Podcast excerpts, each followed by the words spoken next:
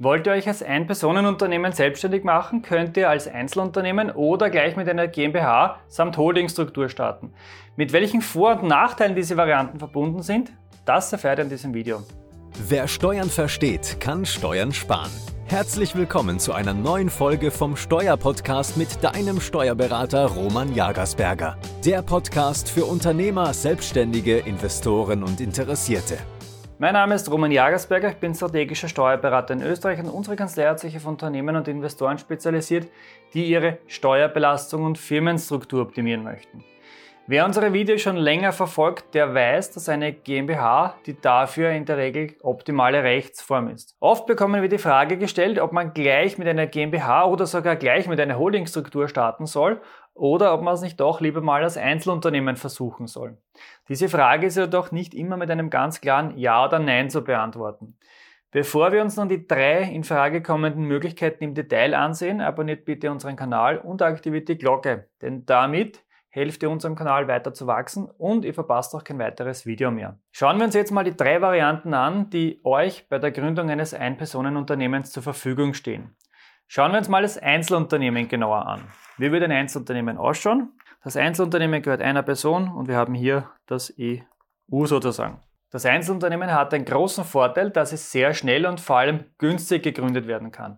Wenn ihr euch neben einem Dienstverhältnis zum Beispiel selbstständig macht, könnt ihr Anlaufverluste der ersten drei Jahre mit euren Einkünften aus nicht selbstständiger Arbeit gegenrechnen und bekommt somit Geld vom Finanzamt zurück.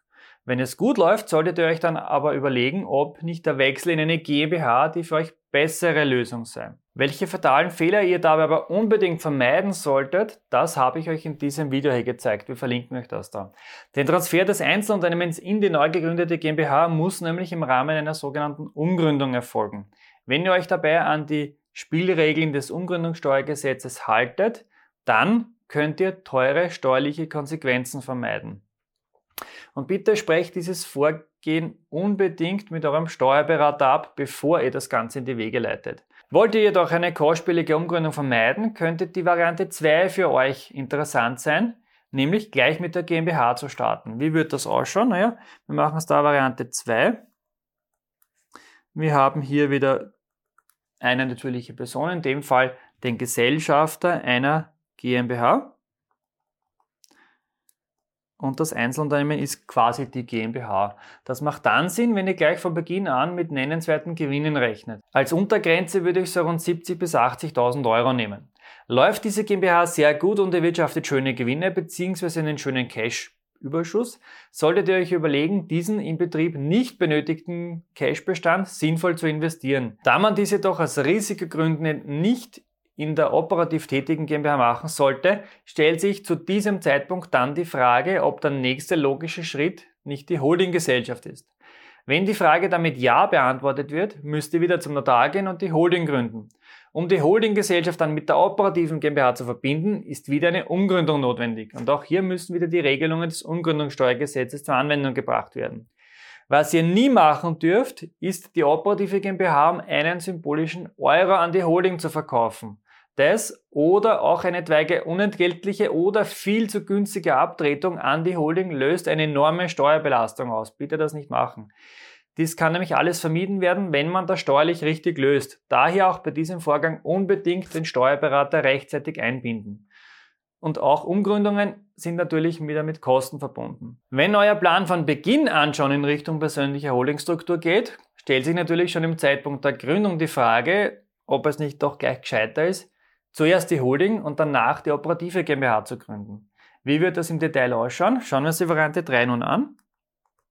Wir haben hier wieder dich als Gesellschafter. Im ersten Schritt gründen wir die Holding.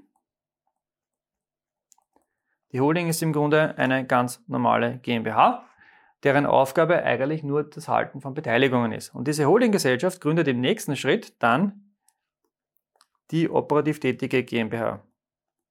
Das hat nämlich jetzt gleich mehrere Vorteile, wenn wir das so durchgründen. Vorteil Nummer eins, wenn wir die Gesellschaften gleich auf einem Schlag durchgründen, dann ersparen wir uns die Kosten für die beiden zukünftigen Umgründungen, die wir bei der Variante 1 oder auch Variante 2 hatten.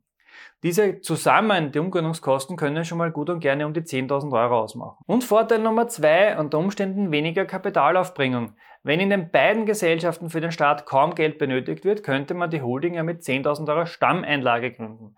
Und von diesen 10.000 wandern dann im Anschluss gleich 5.000 weiter in die operative Tochter. Somit wird weniger endbesteuertes Eigenkapital von deiner privaten Seite benötigt. Bitte passt jedoch auf, dass ihr bei dieser Vorgehensweise keine Unterkapitalisierung auslöst. Wird für euer Vorhaben mehr Eigenkapital benötigt, dann müsst ihr natürlich mehr Kapital einbezahlen.